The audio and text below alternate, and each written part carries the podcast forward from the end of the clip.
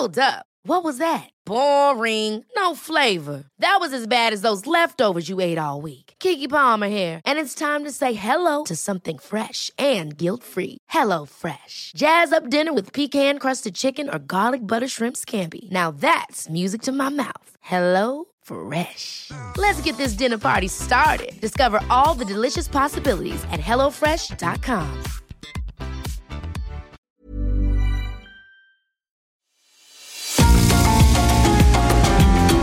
GastroLab es un lugar donde cabemos todos. Aquí encontramos historia, recetas, producto, materia prima, vinos y un sinfín de cosas que a todos interesa. Ya que con cocina y vino se aprende en el camino.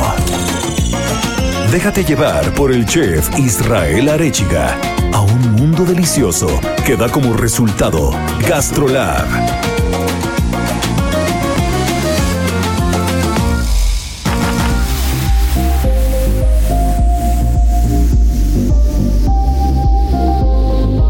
¿Cómo están? Pues bienvenidos a un programa más de GastroLab. Ya saben que es una delicia cada fin de semana, las historias que traemos, todo lo que hay que platicar. Hay mucho, mucho, mucho que platicar el día de hoy. Hay muchísima tela de dónde cortar.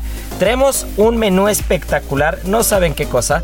Estaremos repasando como cada ocho días las páginas de GastroLab con mi querida Miriam Lira, que estaremos hablando particularmente de las labores que se están haciendo desde la cocina para ayudar a combatir el cáncer de mama, lo que está haciendo chef como Marta Ortiz, que de verdad es, un, es una señorona, una cocinera de toda la vida en México y que está haciendo unas cosas espectaculares y muchas otras personas más. Estaremos hablando también del pan en el marco de que el día 16 fue el Día Mundial del Pan y tendremos por aquí enlazado a mi querido Kenny Curi que nos estará platicando un poco de en dónde está posicionado el pan en este momento, qué lugar ocupa el pan en la mesa mexicana, en los restaurantes y hacia dónde va la tendencia. Después estaremos hablando de las ofrendas, de los productos, del origen. Ya sabemos que, que toda esta temporada de muertos nos encanta, que todo lo que envuelve a las tradiciones mexicanas de verdad es una delicia siempre ser parte de ellas, seguir fomentando esas tradiciones y estaremos platicando de las ofrendas. Y ya que estamos un poquito místicos y estamos un poquito misteriosos, pues el sommelier Sergio Ibarra no saben lo que trae el día de hoy, nos estará hablando de la mitología del vino. De verdad es uno de los temas que a mí más me apasionan, la historia, todas estas leyendas, todos estos cuentos, todas estas fábulas. De verdad la mitología eh, es un tema espectacular que de verdad no saben qué delicia de programa tenemos hoy. Estaremos hablando también del origen del pan. No se nos despeguen porque esto es Gastrolab y arrancamos ya. Las 8 de GastroLab. Es momento de dar un repaso por nuestras páginas.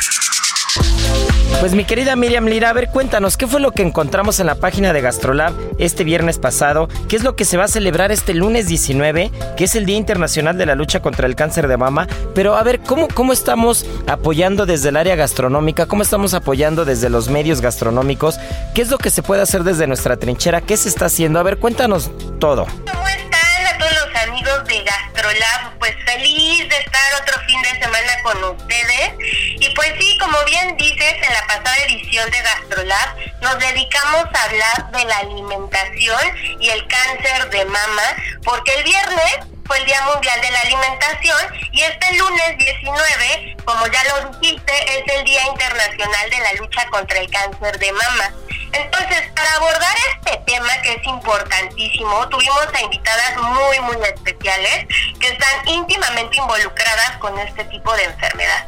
Por un lado, como bien decías al, al inicio, a la chef Marta Ortiz Chapa, quien lleva dedicando parte muy importante de su tiempo, eh, desde hace ya más de una década, a dar clases de cocina a mujeres que padecen esta enfermedad.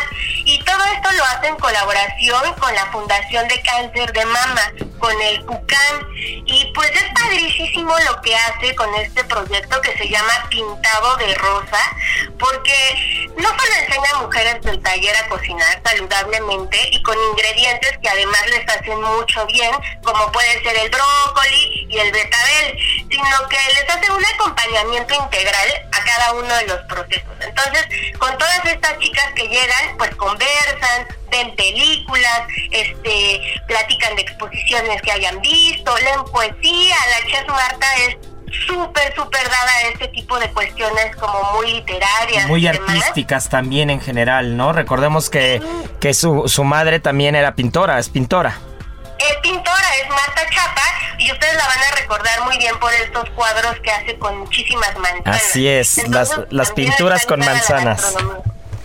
Así es, y, y una cosa bien interesante de este taller es que todos los platillos los tiñen de rosa. Incluso las tortillas las hacen con, con pigmentos de betabel y de jamaica. Entonces imagínate, todo se vuelve también como un, un espectáculo artístico y estético bien bonito que cobra un, pues una importancia este más allá que podamos tener de la gastronomía, ¿no? Se vuelve algo muy emocional y, y este y bonito al compartir. Ahora mismo no está dando las clases presenciales. Justo eso, justo eso te quería preguntar que de qué manera se había adaptado con la pandemia, porque pues al final estamos hablando de un tema muy delicado y que evidentemente pues se están cuidando todas las personas, ¿no? Que, que sufren o que han, sufrido, que han sufrido de esto, pero entonces se adaptó y me imagino que está dando clases eh, mediante redes sociales o mediante plataformas este, de streaming o algo así. Así es, justamente a través de sus redes sociales. Ella tiene un restaurante precioso que se llama Dulce Patria, para que todos nuestros amigos que no conozcan vayan y lo googleen, para que entren a Facebook. Y ahí, justamente en Facebook, está compartiendo videos con recetas súper ricas, súper accesibles y todas con el toque del imperio del color rosa, como ella dice, que bueno, que además nos dice que, dicho sea de paso, que debemos de dejar de ver este color como el de la debilidad y el de la cursilería, o sea, que nos demos cuenta de cómo lo utilizaba Barragán y Legorreta, y pues ahora estas super mujeres, como ella les llama, que pues se han convertido en las heroínas de su propia historia y que se encargan de salir adelante a través de un montonal de otras cosas como la cocina, ¿no? Y también tuvimos en entrevista a la encargada de nutrición oncológica de la Fundación Salvati, ella se llama Norma Ortiz, y pues también ella nos da un panorama bien, bien importante sobre cómo podemos reducir riesgos de padecer cáncer de mama. Es que ahí te voy a interrumpir tantito, mi querida Miriam, pero eso es fundamental, ¿no?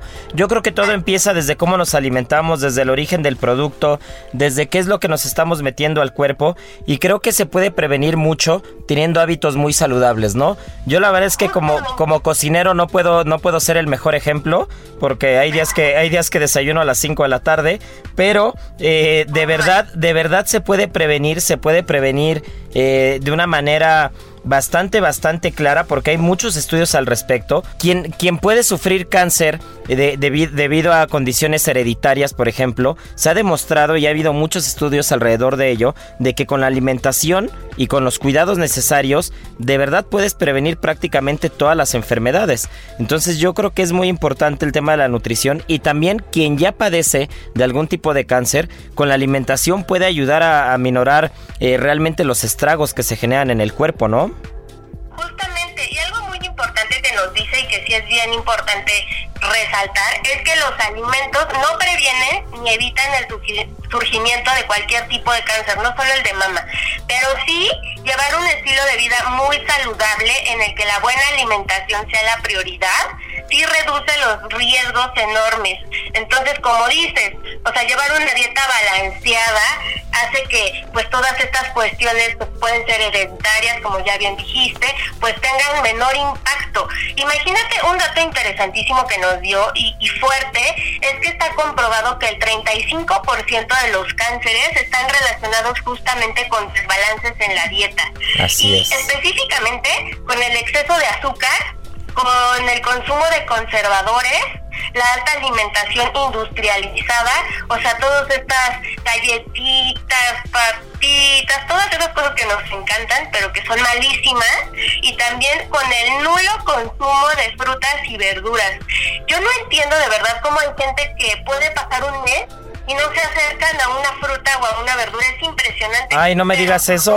No me digas eso. Yo sufriría. O sea, yo me podría comer un kilo de mandarinas todos los días en esta temporada. Es que de verdad hay que aprovechar las temporadas, hay que, hay que aprovechar lo que tenemos en los mercados, hay que aprovechar la materia prima. Realmente, como dices, ¿no? Nos encantan a veces las, las chucherías y las porquerías que vamos a la tiendita y compramos, pero, pero de verdad la naturaleza nos da unas cosas. O sea, yo, yo no cambiaría jamás una mandarina así recién peladita, eh, jamás la cambiaría por unas papas, ¿no? Por ejemplo. dice Mariana, dice Mariana que sí, dice Mariana que ella, ella no quiere la mandarina, ella quiere las papitas, pero este...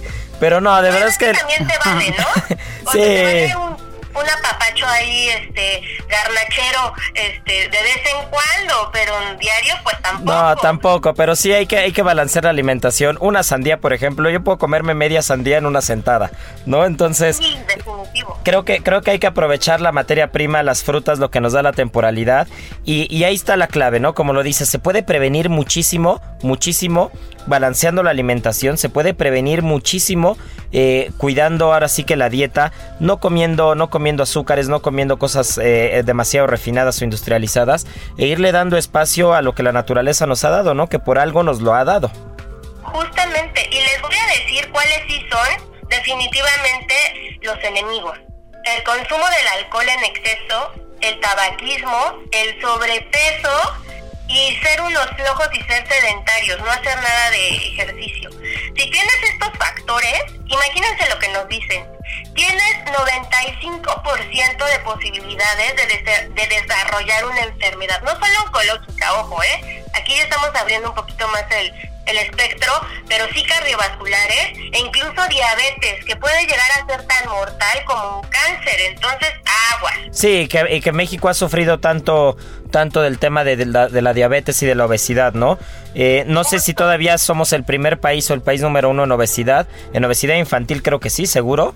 Pero, pero de verdad eh, creo que nos tenemos que cuidar más, tenemos que concientizar más y nosotros como cocineros lo que vamos a tener que hacer es que desde nuestra trinchera también apoyar eso, ¿no? Tener eh, unos menús más saludables, más balanceados, tener opciones para todo tipo de alimentación, tener opciones con muchos vegetales, con muchas verduras y digo, también está bien echarle un guiño de repente a los postres y algunas cosas, pero sí creo que, también está en, nuestras manos buscar bajar niveles de sodio y de azúcares en todo el menú en general para tener un, una oferta más balanceada, ¿no? Claro, chef, y además no está tan difícil. Mira, la dieta ideal que nos proponen está facilona hasta eso, fíjense. Tres tazas de verduras al día, o sea, tres porciones. Al menos dos raciones de frutas. Limitar el consumo de alimentos industrializados a una vez por semana. O sea, las papitas y lo que nos gusta de eso chatarrero, una vez a la semana, no está tan complicado. Eso sí, eliminar refrescos y bebidas azucaradas, ahí entran todos los jugos, que son malísimos. También reducirle al alcohol y no fumar. No está tan difícil. No, no está tan difícil y creo que, que, no es nada difícil cuando estamos hablando que lo que estamos haciendo es cuidar nuestra propia salud, ¿no? Me ha confirmado ahorita somos el segundo país a nivel mundial en obesidad. En obesidad, así en general. Me imagino que el primero será Estados Unidos, seguramente. Pero, eh, pero bueno, pues rematando un poquito el tema, me quedé pensando y, no quiero dejar de felicitar, ojalá que nos pueda escuchar, pero no quiero dejar de felicitar a la labor que ha hecho la chef Marta Ortiz, porque de verdad es, es, es de admirar y es de aplaudirse. Que, que, no buscan reflectores, son, son, personas que no buscan eh, una nota, que no buscan quien hable de ellos, sino que llevan 10 años, 10 años desde su trinchera apoyando y seguirán haciéndolo, ¿no? Y yo tengo un gran recuerdo, un gran recuerdo de un evento, ya saben que a mí me encanta platicar historias, y recuerdo una en particular, la primera vez que yo conocí a la chef Marta Ortiz, me quedé, me quedé anonadado, tenía yo como 18 años, 18, 19 años tenía, eh, no, 19 no, tenía 17, 18 años.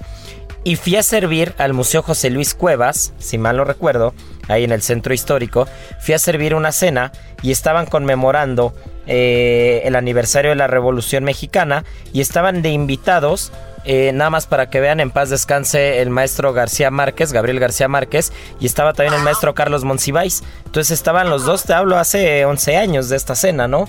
Y, nosotros como, como banquetera le hicimos o le, trabajamos el menú a Marta Ortiz. Marta hizo todo, toda la estructura del menú, ella diseñó y nosotros lo, ejecutamos. Y, era un espectáculo todo lo que hacía eh, en referencia a la cocina mexicana, los montajes, el colorido que tenía, el dominio. Aparte es un mujerón que no sé cuánto mida, pero yo la veía enorme en ese momento, ¿no? La veía así inalcanzable a Marta Ortiz. Y decía, qué, qué, qué pedazo de chef, qué pedazo de señorona, cómo se, cómo se dirigía, siempre muy clara, siempre con, con mucho, eh, con mucha decisión. Y, me parece las grandes cocineras que ha dado, que ha dado este país, ¿no? Y que Sergio también, también la, la conoce bastante bien. ¿Tienes ahí alguna historia, no? Sí, bueno, yo con, con Marta trabajamos justo, bueno, yo creo que ella siempre ha estado como al, al lado de, de, hacer esa labor social porque con ella llegamos a trabajar una cena para mujeres maltratadas, ¿no? Y, y ahí juntamos a, diferentes chefs. Estuvo, imagínate que estuvo la señora Kennedy, ¿no? Uy, Diana, Kennedy, ¿no?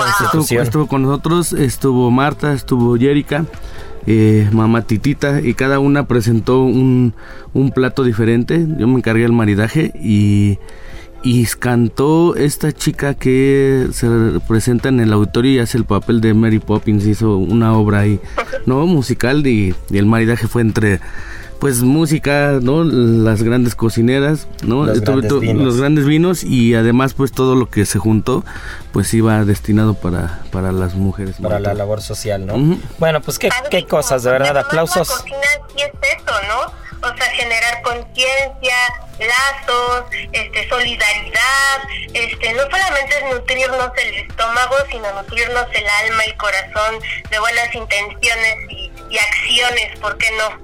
Ay, pues sí, la verdad es que tienes toda la razón. Nosotros desde nuestra trinchera vamos a estar apoyando, vamos a estar haciendo todo lo que podemos. Y pues mi querida Miri, ya se nos está yendo el tiempo, ¿eh? O sea, contigo nos podemos poner a platicar todo el día y no paramos. Es más, hasta se me olvida que estamos en una cabina. Siento que estamos echando el cafecito ahí, este, echando la tertulia todos juntos. Qué gusto, qué gusto escucharte, mi querida Miriam. Y bueno, pues no se nos despeguen porque seguimos con más. Heraldo Media Group.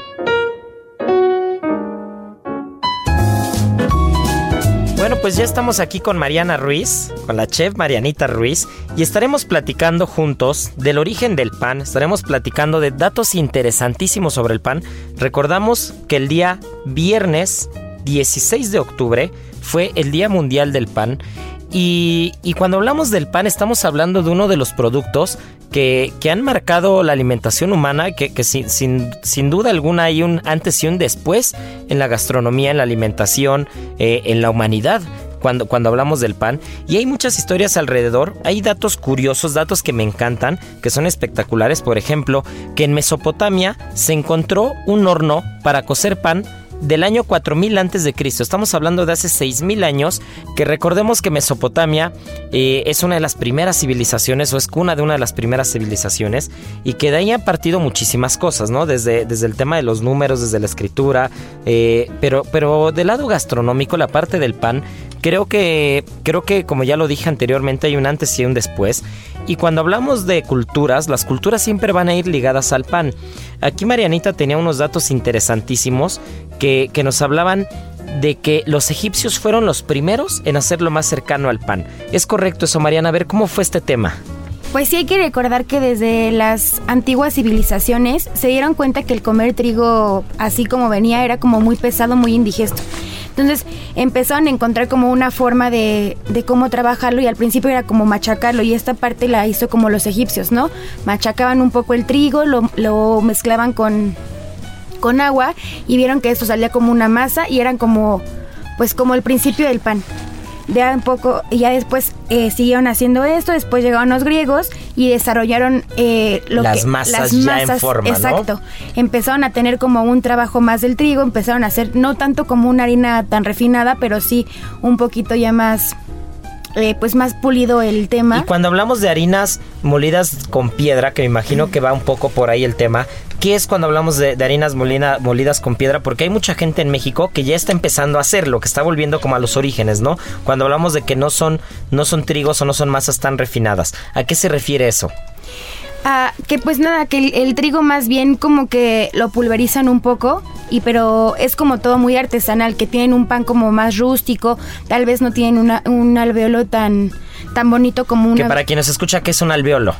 El alveolo son como estos cuando cortas una hogaza de pan que está súper trabajada y que tiene reposo y eh, mucha fermentación, se forman como unas burbujas de aire y la miga es como muy, muy ligera, como hasta un poco transparentosa, me parece, ¿no? Sí. Entonces, cuando son de estas harinas como más eh, artesanales, la miga es un poco más cerrada, puede ser como un poco más pesado el pan y no se ve tan trabajada, pero porque no lleva como todo ese proceso de industrialización que tienen hoy las harinas. Claro, y volviendo al tema de los griegos, entonces ellos empiezan a trabajar un poco las masas y, tengo entendido que ellos desarrollan un horno, un horno con cúpula, muy parecido a los hornos de pizza o los hornos no me imagino a los hornos de pizza como con esta cúpula y ellos empiezan a darle ya forma al horneado del pan, ¿no? Que tú que eres panadera también, aparte de ser cocinera, repostera, eres panadera. ¿Qué, qué diferencia da? el hecho de cocer en un, en un horno o en otro? O sea, ¿cuál es la diferencia entre un horno de piedra, un horno de convección normal? ¿Qué es lo que te da un horno eh, o qué te puede aportar un horno al resultado de un pan, por ejemplo? Pues creo que sobre todo se ve más en los panes que son como las hogazas, en estos panes rústicos muy bonitos.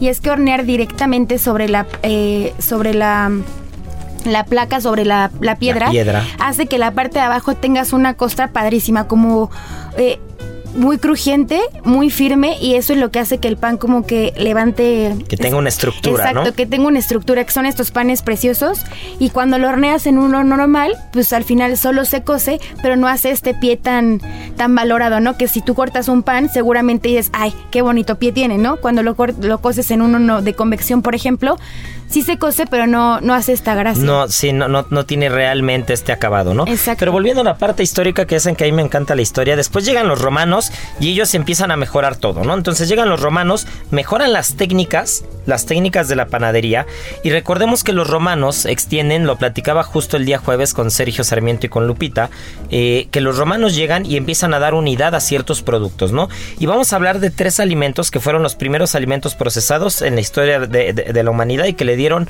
que le dieron unidad a la cocina europea como tal y sobre todo al imperio romano, que fue el aceite, con todos los olivos, toda la plantación de olivos, el vino con esta, con, con, las vides que fueron llevando durante todo el Imperio Romano a todos los territorios, y finalmente el pan, ¿no? Que el pan, pues parte, parte desde el principio, ya lo hablábamos de la cultura egipcia, los griegos, llegan los romanos y empiezan a dar unidad, ¿no? Pero, pero después tienes también un dato de un pan que era, que era un pan elaborado que no era con trigo. ¿Qué pan era? Eh, se llamaba pan primigenio y se elaboraba a partir de, de unas especies antiguas de cebada.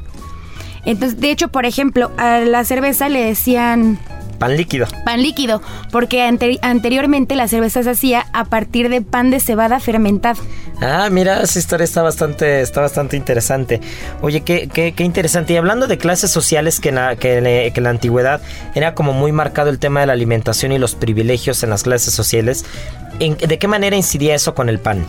bueno, para empezar hay que recordar que desde la época de los romanos, ser panadero era lo top. O sea, si eras panadero eras lo máximo y era, era muy importante para ellos el pan, ¿no? De hecho, había como hornos públicos porque todo el mundo quería hacer pan.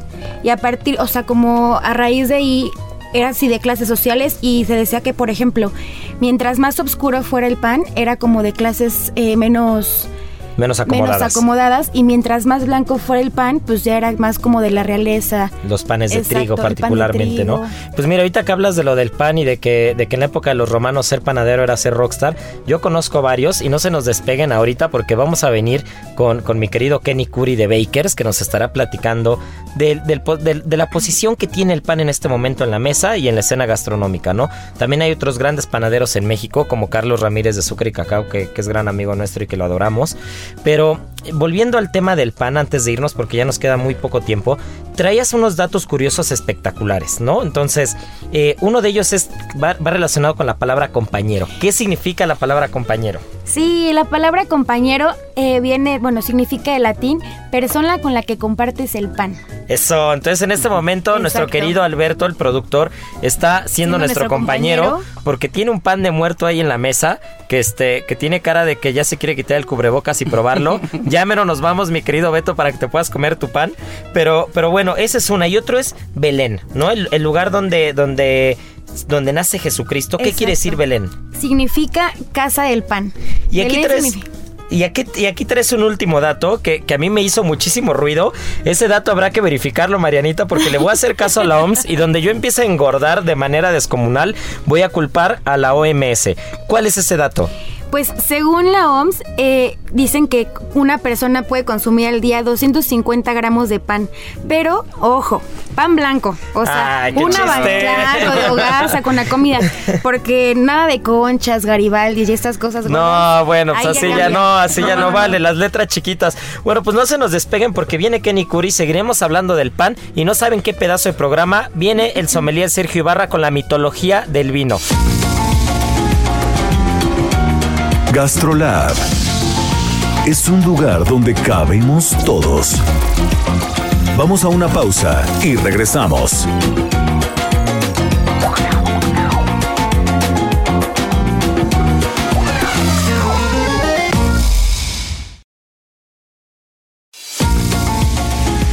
GastroLab, estamos de regreso.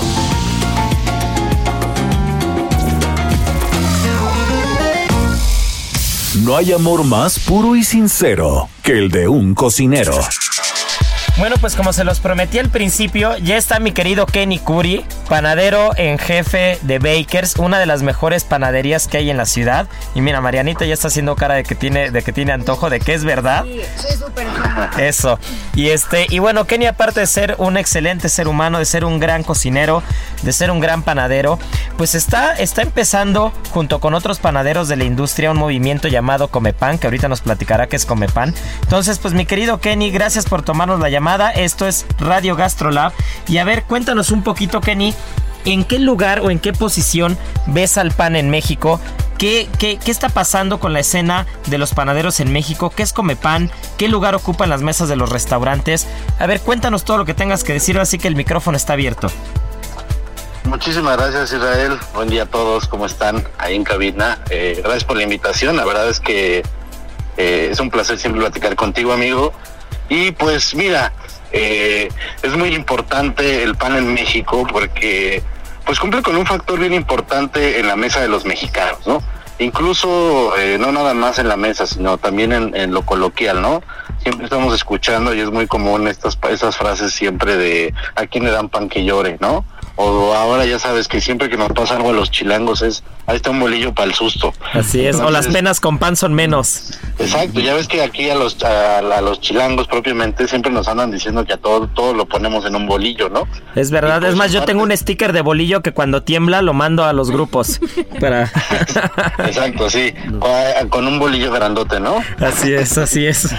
Entonces, este, pues no, el pan en México la verdad es súper importante, no nada más eh, en la gastronomía, sino en la cultura ¿no? La verdad es que el pan nos ha acompañado durante siglos, en, nos, ha, acompañado durante siglos en la historia del hombre, en las guerras, en las hambrunas, eh, ahora en la pandemia, ¿no? Que es lo que hemos vivido nosotros. Toda la gente se puso a hacer pan en casa y todo el mundo empezó a hacer pan en casa y quería aprender y las clases de pan estaban sueltas por todas partes. Mucha gente que incluso había eh, tomado algunos cursos empezaron a hacer de esto un negocio, ¿no? Entonces la, la, panadería cumple con un factor social bien importante. En la Ciudad de México principalmente, que es en donde tenemos como más eh, visto este tema, el pan en el desayuno y en la cena es súper importante, ¿no? Normalmente la gente va a la panadería en las noches en la Ciudad de México y van y compran su pan y se lo llevan para cenar en la noche y normalmente compran el doble de piezas de lo que se van a comer porque el otro día se van a desayunar un pan. Y pues como ya te lo había mencionado, ¿no? También eh, el pan siempre ha sido un carrier súper importante para la comida, para el producto, porque pues siempre se lo ponemos dentro de un pan, ¿no? Entonces, tanto en México como en el mundo, ¿no? Ahí tenemos eh, las tapas españolas que pues sin pan no serían prácticamente nada, el hot dog, la hamburguesa, vaya, tenemos platillos súper importantes derivados del pan, incluso la pizza, ¿no? Que es prácticamente una masa con toppings encima, entonces el pan siempre ha estado acompañado de nosotros y el pan la verdad es que es un producto que aparte que nos nutre porque tiene cereales que nos aportan muchísimas cosas al cuerpo, pues también es delicioso, ¿no? Entonces cumple con muchísimas características y de esta forma el pan pues está eh, permea en toda en todas en todas nuestras áreas, ¿no? De nuestra vida. Así es, y justo cuando, cuando te presenté y cuando hablaba de bakers, y ahorita que describiste una serie o, diferentes tipos de pan, para mí hablar de bakers y hablar de Kenny Curry es hablar de Don Croissant. O sea, para mí, señor croissant es señor Kenny Curry. Yo creo que difícilmente se encuentra un mejor croissant en toda la ciudad o en, todo el país. O sea, serán muy pocos los que puedan competir o no me atrevería a decir ser mejores, pero sí estar del mismo nivel que el tuyo. Y, cuando hablamos de croissant, eh, hay algunas historias alrededor de él, ¿no? Ya ahorita que describías como de diferentes culturas y la importancia del pan. ¿Tú tienes alguna historia o algo que, que platiques del origen del croissant? Porque yo me sé alguna, pero, pero prefiero escucharla de un panadero para ver si este si es verdad o no es verdad, que tiene que ver con el creciente, tiene que ver con la luna. A ver, ¿qué hay, qué hay con el croissant? Pues mira, la verdad es que la historia del croissant sí hay varias historias, pero la más, digamos que la más aceptada por los historiadores es eh, que fue a través de la caída de, los turcos cuando entraron a, Viena. Eh, los panaderos siempre hemos trabajado de noche o de madrugada, entonces eh, los panaderos estaban trabajando y empezaron a escuchar que entraba el ejército turco a la ciudad. Y entonces ellos fueron los que avisaron a este a, los, militares para que salieran y echaran afuera a los turcos, ¿no? Y entonces esto sucedió a la medianoche y entonces por eso es que resulta este croissant, ¿no? Porque es como la caída del imperio de esta de esta luna en cuarto creciente y por eso es que eh, este pan nace en Viena como tal, nace eh, para agradecer a, digamos que a la noche por haber, para la luna por haber este, ahuyentado a los turcos, por haberles avisado, y de ahí nace este, el croissant, ¿no? Y el croissant pues es una masa laminada, es una masa que tiene eh, mantequilla dentro, que la historia de, o sea, la historia técnica de cómo sucedió es que había recortes de masa, y entonces eh, para no tirarla, le agregaron un trozo de mantequilla dentro y lo empezaron a, pasar por rodillos para que se integrara. Y se dieron cuenta que esto provocaba que estuviera súper hojaldrado y que fuera crujiente y que tuviera una terminación distinta. Entonces, esta es la parte técnica de cómo se originó y la parte histórica y romántica es la de los turcos entrando a Viena. Eso, oye, pues qué interesante. Y ya, y ya por último, ya, ya, ya para entrar en otros temas, ¿qué es Comepan? quiénes son Comepan, qué es lo que se está buscando, qué, qué, cómo podemos ayudar, qué, qué, hay con Comepan. Pues mira, Comepan somos todos, ¿no? Es una asociación pensada en todos, es un colectivo, es el colectivo mexicano de panaderos y pues sus siglas es Comepan tal cual. Entonces, eh, Comepan surge para tener un punto de encuentro con todos los panaderos y apasionados del pan en México. Actualmente eh, no tenemos un órgano central, que, que, nos, que nos conjunte como gremio, que se apoye como gremio y que nos unifique a todos los panaderos que estamos en todo el país. Entonces nació en medio de la pandemia justamente por lo que te comentaba de que todo el mundo empezó a hacer pan. Nos dimos cuenta de que el pan iba a ser un negocio próspero, eh, tanto a mitad de la pandemia como terminando. Entonces eh, decidimos hacer esto para ayudarnos y para ayudarle a todo el gremio en general y poder tener un lugar en donde podamos todos eh, sumar esfuerzos y que la panadería se profesionalice. Actualmente en México los panaderos pues es una herencia, ¿no? La herencia de la panadería es porque te enseñó tu abuelo, te enseñó tu papá, porque la familia tenía una panadería, pero entonces los conocimientos son empíricos. Sin embargo, la panadería es toda una ciencia y tú como cocinero lo sabes, ¿no? Sí, así es. Hay que ser súper estrictos y hay que pesarlo y hay que cuidar la temperatura. Y es un producto vivo al final el que estás trabajando. Exactamente, como trabajamos con levaduras, pues ya se convierte casi en un proceso, en un método científico, ¿no? Entonces, eh, hay que profesionalizar el sector y lo que queremos hacer es profesionalizarlo a través de la educación. Entonces, Comepan nace justamente por esta necesidad de profesionalizar el gremio, de volvernos más fuertes y de buscar a todos los panaderos que se encuentran en todo el país. Entonces, es una asociación eh, en la cual todo mundo va a poder inscribirse con cuotas muy accesibles para que todos podamos estar y de esa forma ayudarnos entre todos y poder tener bolsa de trabajo, que haya eh, una lista de proveeduría, que haya cursos de actualización a precios accesibles para los agremiados y muchísimas dinámicas más que iremos desarrollando. Claro que como lo dijiste, yo creo que la palabra clave, lo dijiste hace un momento, es la educación, es la formación y creo que un país sin educación y sin formación está destinado a fracasar y, y, lo que están haciendo ustedes desde su trinchera, desde, desde las panaderías, lo que están haciendo todos ustedes es realmente poner su grano de arena para que, para que se pueda profesionalizar el gremio, como lo has dicho, un, un gremio que ha sido que ha sido transmitido de generación en generación los conocimientos y que, y que realmente así es como, como se ha logrado esta variedad infinita de panes en México, porque también creo que la panadería, la panadería en México tiene un sinfín de variantes, pero el hecho de poder ayudar desde la parte de la educación, de la formación de un colectivo y, sumar, creo que eso es digno de aplaudirse.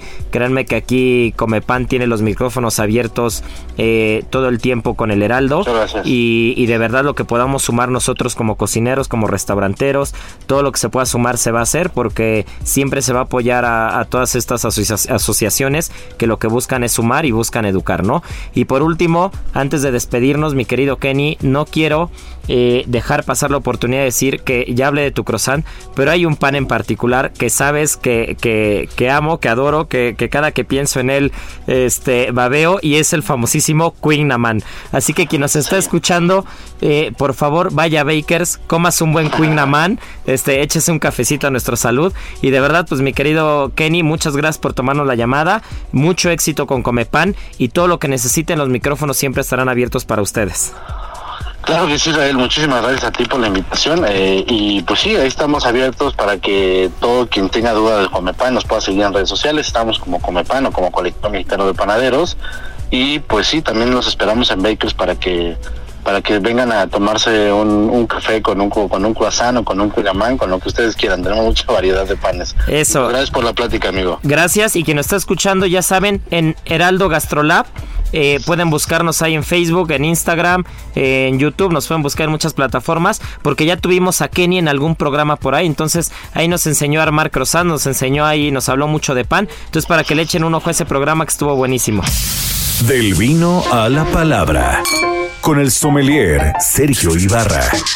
Nuestro sommelier de cabecera, nuestro consejero del vino, nuestro, nuestro gurú, gurú de, los destilados, de, de, los espirituosos. Hoy nos trae historia y nos trae una de las clases que más puedes disfrutar cuando estudias vino, que es la mitología del vino. Así que, sommelier Sergio Ibarra, mi querido Checo, ¿Qué hay con la mitología del vino? Cuéntanos, sabemos que es un tema muy enredado, ojo, para que no se, no, se, nos, este, no se nos enreden mucho. Es un tema que, tiene mucho de, de, dónde cortar, hay muchas, muchas fábulas, mucha mitología, hay muchos personajes alrededor de esto. Pero a ver, Sergio, venos contando, venos desmenuzando qué hay alrededor de la historia y la mitología del vino.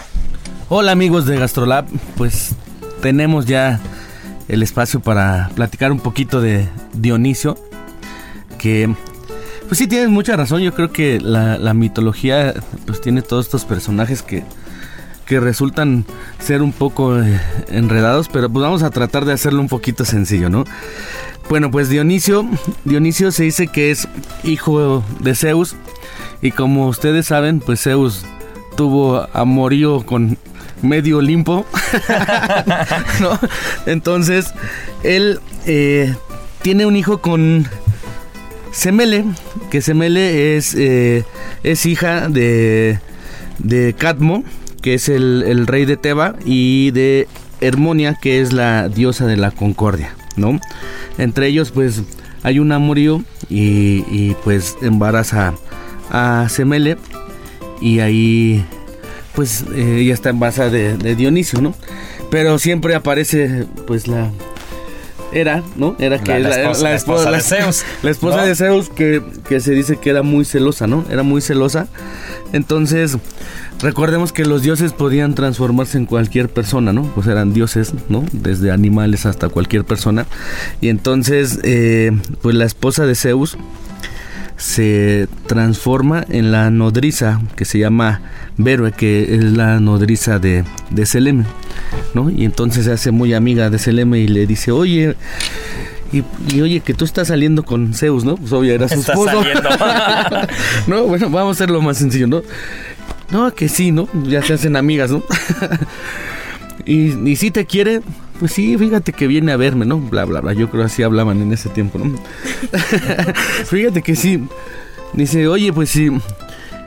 Pues dile a Zeus que si en verdad te quiere, ya sabes, metiéndole la cizaña, ¿no? Dile a Zeus que si en verdad te quiere, pues que se muestre frente a ti como un dios, ¿no? No, que cómo crees. No, si no lo hace, pues no te quiere, ¿no? Diciéndole la, la, esposa de Zeus. Entonces ya un día va a visitar a Zeus, a Selema, y le, y le dice, se, se, le dice a Zeus, oye, pues si me quieres, muéstrate frente a mí como un dios, ¿no? ¿En serio? Dice, pues sí te quiero. Y entonces Zeus se, muestra ante ella como un dios y pues pues ya imagínate, pues Zeus era el gran, ¿no? El gran dios del Olimpo y, y truenos y, y, pues asesina a, a Semele, ¿no? Y estaba embarazada, ¿no? Y pues resulta que lo que tenía adentro, pues como dices tú, no se acababa de cocinar, ¿no? Dionisio, ¿no? Era como un pan que no se acababa de cocinar.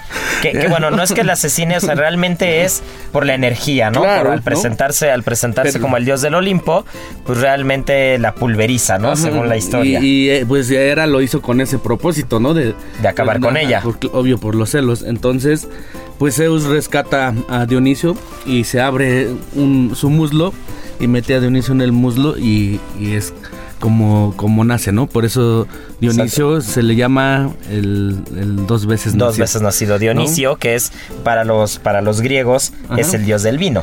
¿no? Que, que- que cuando hablamos de Dionisio y cuando hablamos de Baco, ¿es, es la misma persona? Sí, sí, sí. Eh, Dionisio para los griegos, Baco para los romanos, ¿no? Pero se va transformando como, como va creciendo Dion- Dionisio, ¿no? Por eso a veces a, a- a Dionisio o Baco, incluso en las pinturas, lo llegas a ver de pequeño y hay un momento donde, donde desaparece y lo ves hasta joven o, o ya adulto, ¿no? Porque siempre era, trató de, asesinarlo, trató de, de desaparecerlo y incluso hasta en las pinturas lo llegas a ver como niña, ¿no? Porque, bueno, ahorita vamos a platicar un poquito más adelante por qué eh, lo llegan a, a pintar como niña, ¿no? Hay otra, hay otra historia, incluso me acordé de ti, Mariana, cuando, cuando hablaste de Perséfone, ¿no? De, de, de Perséfone, que ella era la, la diosa del inframundo, ¿no? ¿No? La esposa La de Hades. Ajá. Así es. Ok, bueno, pues Zeus, aquí hay otra historia. Zeus y Perséfone se supone que, que él la embaraza en forma de serpiente, ¿no? Y el hijo aquí se llama Sag- Sagreo. Entonces se dice que también es como o, otra parte de, de Dionisio, ¿no? Aquí aparece Hera eh, con los titanes y nuevamente trata de asesinarlo y pues le, Lo desmembran. lo desmembran, ¿no? que es correcto, le quitan pues, las manos, los brazos y aparece Zeus otra vez como un rayo fulminante y aquí eh, Atenea rescata el corazón, ¿no? De, de su hijo y, y otra vez a su vez aquí le dan una bebida Semele y es la manera que queda embarazada y pues nace otra vez Dionisio. ¿No? Como va pasando el tiempo, pues hay un, hay un origen. Se dice, muchos se atribuyen el origen de, de Dionisio a, a Tebas, ¿no? A Fenicia, pero él se dice que, eh, que está en esta isla que se llama Naxos, ¿no? Y aquí, eh, pues realmente él está en el monte de Nisa. Y aquí Hermes se lo, entrega a las ninfas, ¿no? Para que lo cuiden porque era pues está detrás de él todo el tiempo. Y, en agradecimiento a, que las ninfas de la lluvia lo cuidaron, eh, Baco las convierte en, en la constelación de las hadas, ¿no? Y pues va pasando, va pasando el, el tiempo y... Y bueno, pues Baco, Baco Dionisio pues va creciendo y siempre se le atribuye como como que Dionisio lo representan como que en la fiesta, ¿no? Siempre está alrededor de las hadas, de las ninfas, de los de los sátiros, de, de los Del faunos. teatro, del teatro. El teatro va muy ligado también a Dionisio, ¿no? Ajá. Entonces llega llega su juventud Dionisio y, y Hermes lo lleva con con una de las hermanas de Semele, ¿no? Y aquí pues obviamente lo, lo tratan de, de resguardar y es por eso que, que lo visten de niña, ¿no? Y Baco, bueno, Dionisio Baco, no soy niña, que si eres niña, tú no puedes comportarte como niño, no vestirte como niño, porque si no llegaba era y pues lo asesinaba prácticamente. Entonces, era, se vuelve a enterar, ¿no? Se vuelve a enterar y los vuelve locos, ¿no?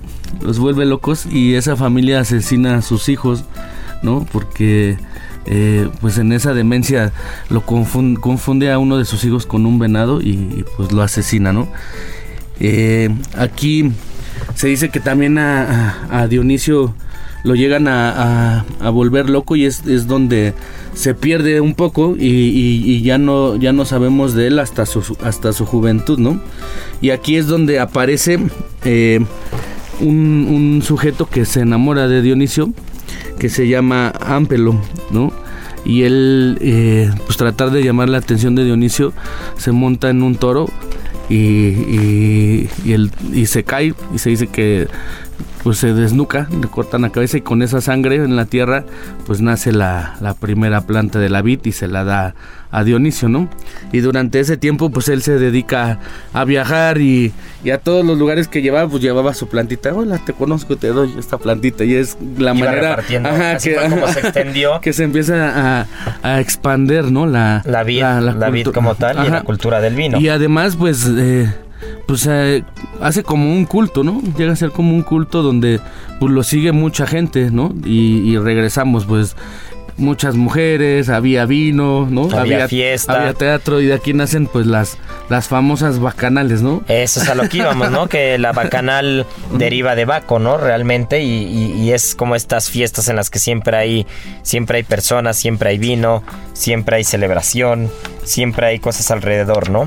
Así es, y en uno de esos viajes, pues recordemos que pues era un hijo de un dios, ¿no? De Zeus. Se dice que era pues eh, bien parecido, que era, era muy guapo Dionisio. Y en uno de esos viajes eh, se encuentra unos piratas donde, donde él quería eh, pues regresar a sus orígenes y, y en ese viaje los piratas pensaban que él era el hijo de un emperador, ¿no? Y, durante el viaje pensaban que lo iban a secuestrar. Entonces Baco se, bueno, Dionisio se empieza a dar cuenta de, eso y se dice que empezó a llenar el, el, barco de, de, hiedra, ¿no? Y convirtió los remos en, serpientes y a darse cuenta de esto los piratas pues se lanzan al mar y se, y se convierten en delfines, ¿no? Y se dice que, que de ahí nacen los delfines y es por eso que están muy apegados a los humanos, ¿no? En, pues por el error que cometieron, pues tratar de, de, solucionarlo. ¿no? Y pues es así como pues nace Dionisio, ¿no, chef? Eh, toda esta, esta figura o este, este dios del, del vino donde representa pues pues lo que sucede, ¿no? A veces las, las famosas fiestas, las bacanales, la demencia, lo que sucede con, con el tema del vino y, y muchos pues lo, lo tienen en, la gloria, algunos otros también lo representan como ese ser así pues maligno, ¿no? O ese ser, ¿cómo llamarlo? esas dos caras, ¿no? Que también en el teatro son como muy muy conocidas, ¿no? Que realmente es eh, el disfrute, la alegría, las sensaciones, la sensibilidad y de otro lado el sufrimiento y la tristeza, ¿no? Porque realmente recordemos que, que pues al final el alcohol transforma, ¿no? Y, y había mucha gente, había mucha gente que, en la misma mitología creían que estaban que estaban siendo envenenados, ¿no? Porque nunca habían sentido los efectos del alcohol, lo que era estar lo que era estar este alcoholizado como tal, y entonces cuando llegaba Baco, cuando llegaba Dionisio con, con toda esta fiesta, con estos bacanales y les daban a probar vino, pues la gente creían que los estaban envenenando, ¿no? en algunas bacanales pensaban que los habían envenenado, incluso hasta pues, hubo ahí asesinatos también, ¿no? Ya... Pues, todo, lo que todo lo que conllevan estas fiestas, este alcohol. representa mucho, incluso hay hay una hay una canción de esta banda, ¿te, acuerdas que te la puse? Se llama The Orion Experience y, la canción se llama El culto a Dionisio y habla de todo eso, ¿no? De, hacer una, hagamos una religión, hagamos un, eh, una bacanal y representa todo lo que hablamos en este momento, ¿no? Eh, cómo a través de la historia explican la expansión de la vid como tal, cómo, cómo explican incluso este, hasta la creación de los delfines, ¿no? Y yo me quedo mucho con la historia, ¿no? De cuando Dionisio, eh, lo que platicabas en un inicio, ¿no? De cuando Dionisio eh, es, es, es, guardado, por llamarlo de alguna manera, en el muslo de Zeus para ocultarlo de Hera y, y, vuelve a nacer, ¿no? El dos veces nacido. El dos veces nacido, correcto. Y, y, realmente todo lo que representa, porque el vino no solamente es, no solamente es una bebida, ¿no? El vino es cultura, es historia, hay que saber apreciarlo, no es, no es una bebida que, que se consume simplemente para, para tener un efecto secundario por el alcohol, sino es una bebida que se consume para, para hacer más felices eh, los días, para hacer más felices las comidas, para, para, que el contexto sea siempre el correcto con las personas correctas y, darle la importancia a todo lo que hay alrededor de, de una botella del vino y de la historia alrededor de ella, ¿no? Bueno, pues se nos fue el programa rapidísimo. Muchas felicidades a Germán GS, que fue quien ganó la adivinanza de la semana pasada. El Cempasúchil fue eh, la respuesta muy, muy sencilla. Y ahorita también tenemos una muy fácil, así que pongan atención. Soy un postre típico mexicano. Parto de una masa, de una masa muy ligera, muy elástica, y anteriormente, hace años, las personas me estiraban incluso con la rodilla. Finalmente me frío y soy crujiente y acompañado con una miel de piloncillo con azúcar con canela. Soy una completa delicia. Muchas gracias por escucharnos. Esto fue Gastrolab y ya saben, tripa vacía, corazón sin alegría. Aquí concluye otra emisión más de Gastrolab. El lugar donde cabemos todos. Esta es una producción de Heraldo Media Group.